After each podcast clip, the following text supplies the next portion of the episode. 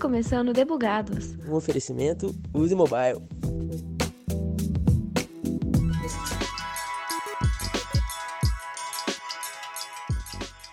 O século passado, especialmente as décadas de 80 e 90, nos trouxe muita novidade que, se não fossem por elas, não teríamos grande parte das tecnologias que usamos hoje.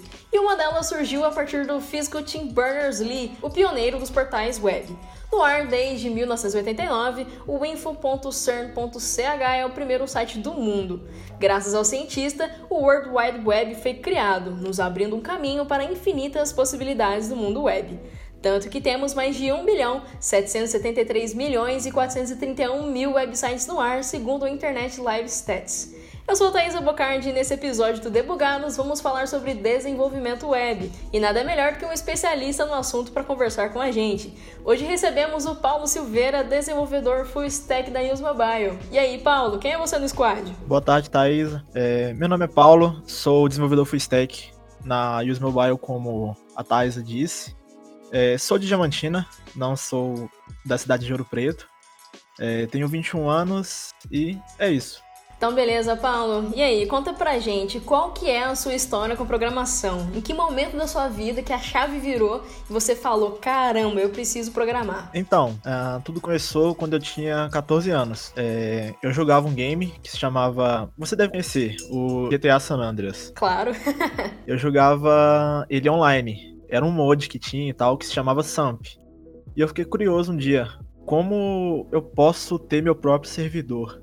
Como eu posso criar isso? Foi então que eu decidi aprender a programar. Descobri que fazia o servidor, criava o servidor dessa forma, é, utilizando uma linguagem que chama PowerScript. Ela é baseada no C++ e tal, bem legal, bem legalzinho de trabalhar. Aí eu, eu decidi aprender e fundar meu servidor. 2015 eu criei meu servidor, era um servidor de RPG, onde os players simulavam a vida real, sabe? Simulavam serem pessoas da vida real. E era bem legal, era bem legal. Depois de um tempo nós falimos e.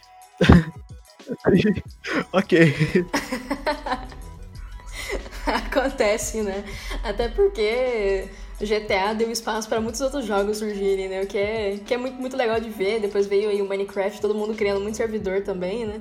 Mas eu acho muito interessante a programação ter entrado na sua vida com jogos. acredito que deve ser algo semelhante para muita gente. Sim, com toda certeza. Muita gente acaba entrando no mundo da programação dessa forma e é muito legal. Ou, oh, esses dias eu fui perguntar para um outro colega sobre a linguagem de programação que ele usa dentro do web, e aí eu perguntei: e aí, HTML conta como uma linguagem de programação? Ele simplesmente me falou: se você falar isso para um dev, ele te bate. Por quê? Sim. É, o HTML, na verdade, é uma linguagem de marcação, né? De marcação de texto. Então, se tu falar que é uma linguagem de programação, é, acho que vai arrumar problema com o desenvolvedor, com toda certeza. Então, quais são as linguagens de programação para desenvolvimento web? E quais outras se envolvem nesse processo todo? Porque o HTML é fundamental também, né? Sim, o HTML é fundamental. O HTML, o CSS é, são bem fundamentais. Porém, por trás existem as linguagens de programação, como o JavaScript que é a linguagem que eu trabalho atualmente. E existem outras, existem outras, como PHP, dá para utilizar Java, é, existem frameworks para Python para trabalhar com desenvolvimento web. Tá, e aí você falou aqui palavra framework. Como que você usa os frameworks dentro do, do desenvolvimento? Dá uma explicada aqui mais ou menos, porque a ideia é poder explicar para quem nunca ouviu falar o que, que, são esses termos. Então ajuda um pouco aí esse pessoal a se orientar um pouquinho. É, os frameworks nada mais, nada menos, são coisas já quase prontas. Tem aquele todo o processo de montar a estrutura, né? Para iniciar uma aplicação. Que um dia alguém teve a ideia de juntar tudo aquilo em, em, um framework e criar um framework, sabe? Para não precisar refazer todo aquele processo de montar do zero, já vem um esqueleto mais ou menos pronto ali para gente só adaptar. Sim, já vem um esqueleto pronto e só começar a trabalhar. E atualmente existem diversos frameworks, principalmente da linguagem que eu trabalho. Cada dia sai uma sai um framework novo, né, que pro JavaScript.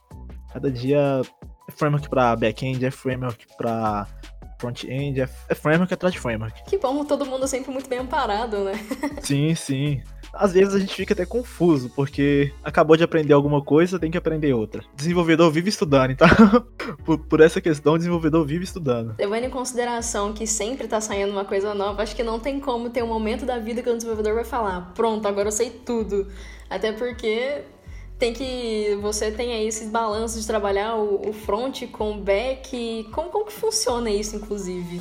Como é ser full stack? O desenvolvedor full stack, ele é responsável desde definir quais tecnologias serão utilizadas na aplicação, ao desenvolver o front, o back, a resolver questões de UX com os designers, a implementar novas funcionalidades, a lidar com a infraestrutura do projeto.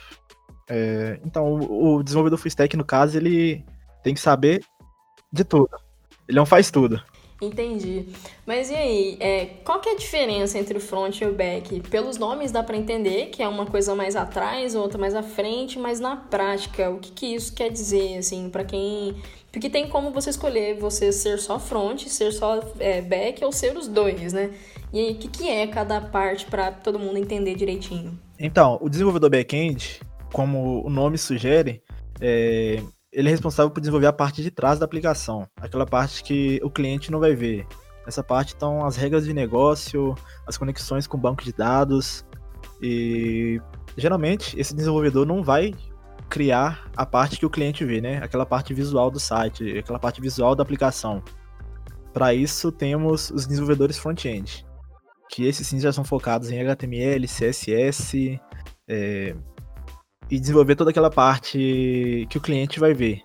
As animações, as interações.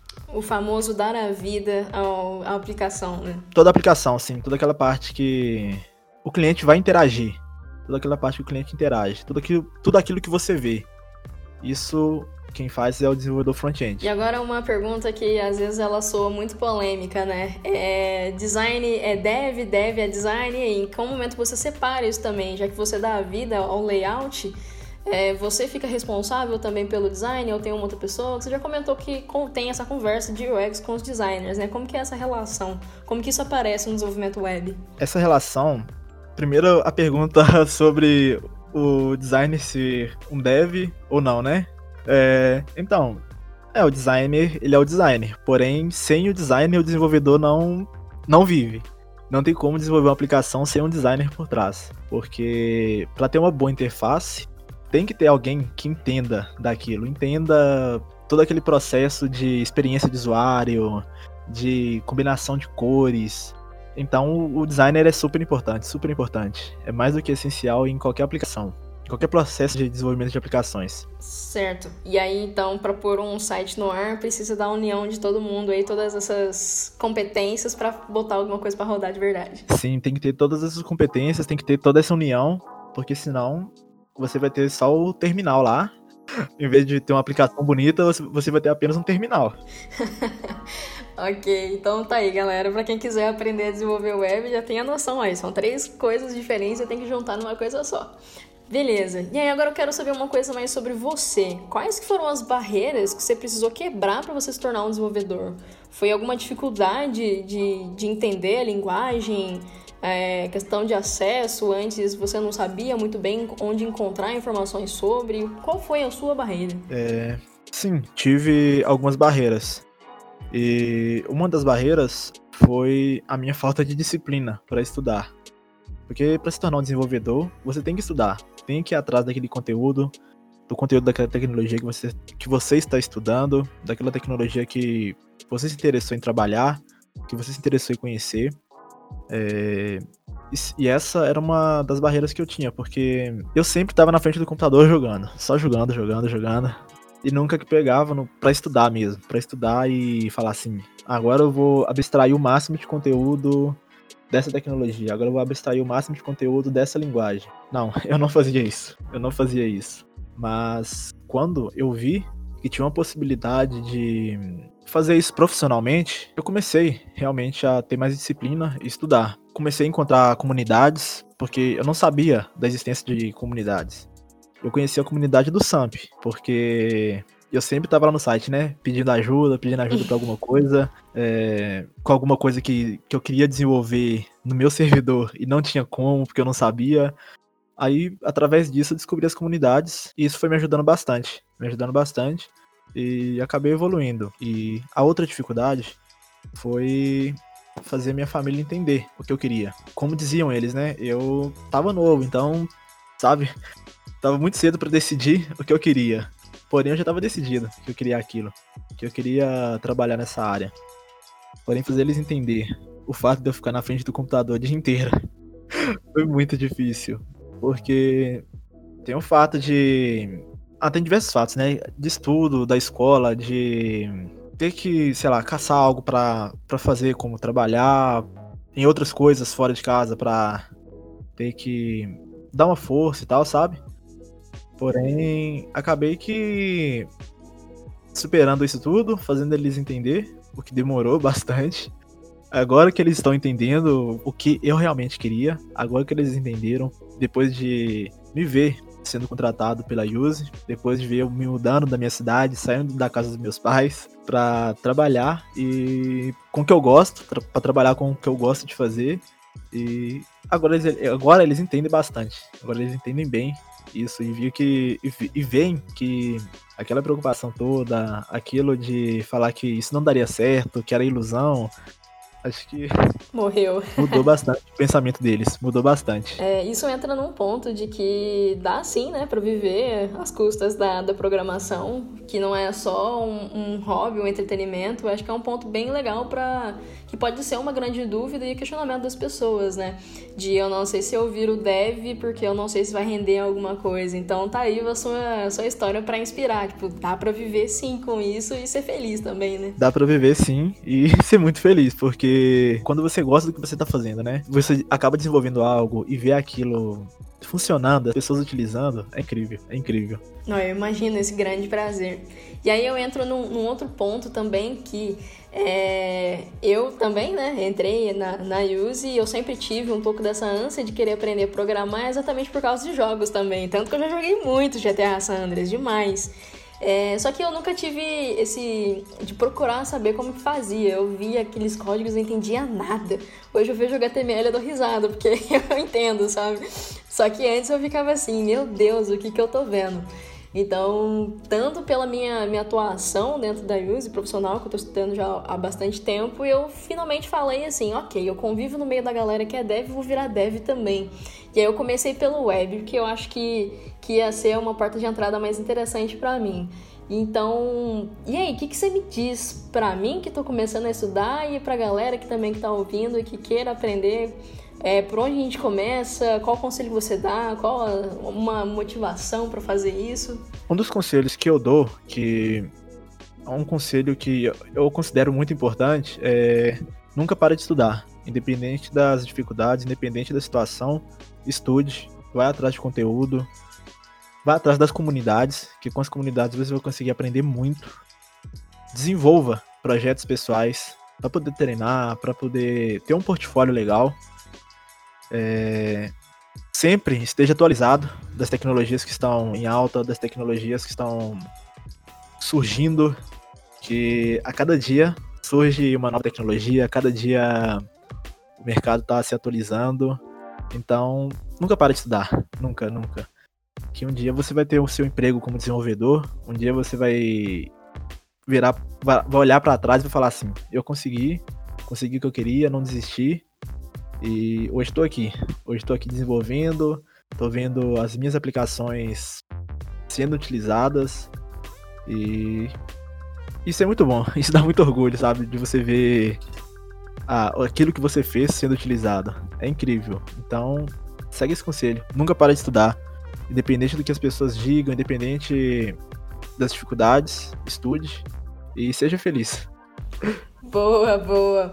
Mas você falou pra gente ficar atualizado. E aí, por onde que você acessa as informações? Aí tem algum portal, algum site que você acompanha, que vai contando sobre tudo? Sim, existem alguns canais no YouTube, alguns canais no YouTube que eu acompanho, que estão sempre atualizando a gente sobre as tecnologias novas. É, por exemplo, o Felipe Deschamps. Ele é ótimo. ele tá sempre falando das tecnologias novas, ele tá sempre ensinando alguma coisa no canal dele.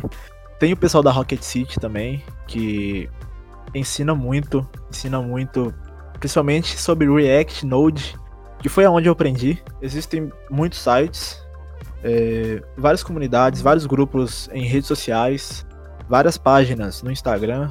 É, conteúdo é o que não falta. Conteúdo é uma coisa que hoje em dia não falta. Então, sempre há como ficar atualizado. Sempre há como ficar atualizado. Massa, Paulo. É, você comentou sobre frameworks, é, bibliotecas e tal. E aí, conta pra gente, qual você usa, qual que a gente usa para o desenvolvimento web? Porque a linguagem é JavaScript, mas e as outras tecnologias? Então, é, eu trabalho com o Node.js e com o React.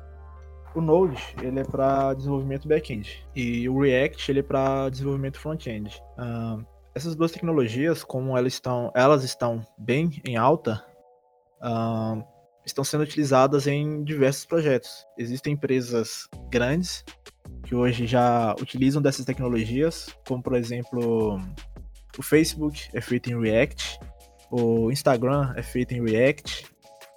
Uh, o web WhatsApp, ele é feito utilizando o React, o web WhatsApp que abre o navegador, né? Ele é feito utilizando o React e diversos sites, diversos sites mesmo, diversas aplicações. Uh, o React, é, diz, antes diziam que era uma biblioteca, ainda dizem que é uma, biblioteca, sabe? Mas muitos dizem que é um framework, então fica dividido. Alguns falam que é biblioteca e outros falam que é um framework. Uh, foi criado, foi criado pelo Facebook, Facebook que criou essa tecnologia, o React e o React Native. Já o Node, que é para desenvolvimento back-end, foi feito baseado na engine V8 do Google. Essa engine é um interpretador JavaScript. Ela é distribuída em, código, em forma de código aberto. É, o criador do Node pegou essa engine e disse: por que não transferir JavaScript, que antes rodava apenas para o cliente, na parte visual, na parte que o cliente vê e trazer isso para o back-end. Por que não trazer isso para o back-end, para parte que o cliente não vai ver, para os servidores? Então, assim surgiu o Node. Então, agora, para a gente poder fechar um grande pacotão, quero começar a desenvolver coisas que eu preciso saber. Recapitulando aqui por mim. Aí, se eu tiver errado, você me corrige. Ok. Preciso saber HTML, CSS, JavaScript, Node.js para back-end e React para front-end. Confere? Confere. Ficou faltando mais uma coisa? Então, banco de dados é super importante, porque com Node você vai lidar com banco de dados. Uh, se você é uma pessoa que gosta de desenvolver. Se você é uma pessoa que gosta de aplicações mobile, tem o React Native também, que muitas das vezes você acaba reutilizando código de aplicações React, você consegue reutilizar no React Native e desenvolver aplicações de forma híbrida, tanto para iOS quanto para Android. E é isso. Você, isso que você necessita de aprender. É, então indica pra gente aí um banco de dados pra gente aprender a mexer, já que foi o único tópico que faltou pra gente falar. Em relação aos bancos de dados, eu costumo trabalhar bastante com bancos de dados não relacionais, como o MongoDB que ele permite uma escalabilidade muito grande, sabe? Porém, existem diversos, diversos bancos de dados. Existem os bancos de dados relacionais, como MySQL, e os não relacionais, como esse que eu utilizo, que é o Mongo. Massa, beleza. Então aqui agora para fechar, fechar de verdade, vai uma dica minha. Olha só, eu vou mostrar que eu também tô aprendendo desenvolvimento web. É, a gente tem que usar o software para interpretar e fazer os códigos, certo? Sim, sim.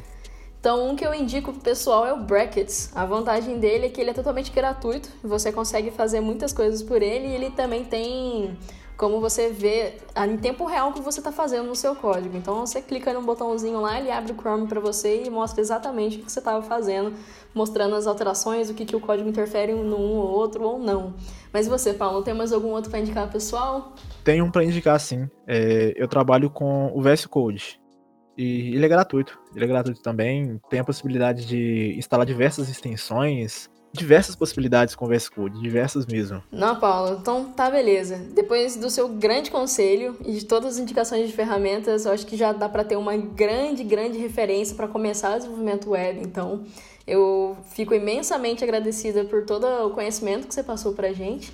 E espero que inspire muitas pessoas a, a desenvolverem também, até porque a sua história muito provavelmente vai bater com a de muita gente. Tanto que o meu interesse com desenvolvimento também veio a partir dos games e tem muita gente que também joga. Então acho bem legal tem essa ter esse ponto de referência para mostrar que é possível sim e que os games têm tudo a ver com programação. Então, meu muitíssimo obrigado. Quer deixar mais um recado pessoal? Então, Thaisa, obrigado, obrigado pelo convite. Agradeço muito por esse convite, por, por ter me convidado para participar desse podcast. E continue estudando, continue estudando e logo mais vocês estarão desenvolvendo, estarão aí trabalhando em uma grande empresa e é isso. Daqui a pouco eu passo meus projetos pra você dar uma debugada pra mim. ah, fechou, fechou. então é isso, pessoal. Zerei o backlog do dia, então tá na hora de despedir do squad. Falou!